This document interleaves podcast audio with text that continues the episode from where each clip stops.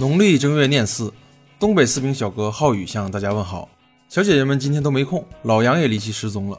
初次代班播报，大家轻喷。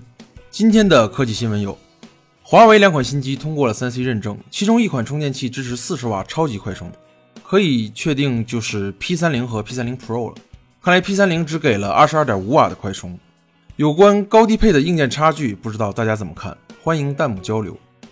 继罗永浩卸任四家锤子子公司法人代表之后，根据查询，他又退出了聊天宝的实际控股公司。锤子科技自打五幺五大秀后一直不太顺利，老罗最近微博也没有什么消息，不知道锤子科技该何去何从。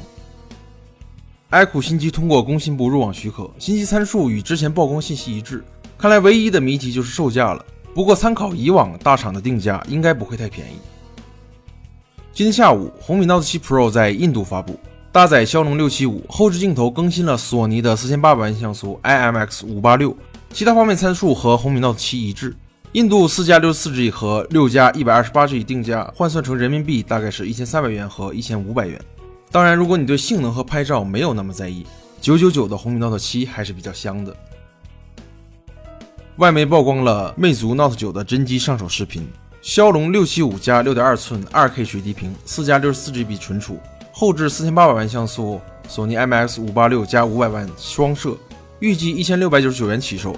魅族和小米一直相爱相杀，对于魅族 Note 九和红米 Note 七 Pro，你选择哪个？欢迎大家弹幕发表你的看法。三星 S 十系列的国行价格也公布了，S 十 E 是四千九百九十九元起，S 十五千九百九十九元起，S 十 Plus 六千九百九十九元起。不知道这个价格大家能不能接受呢？好了，今天的科技新闻就是这些，欢迎点击订阅关注我们。B 站的小伙伴可以长按点赞激活素质三连，极简又拉风，每天一分钟。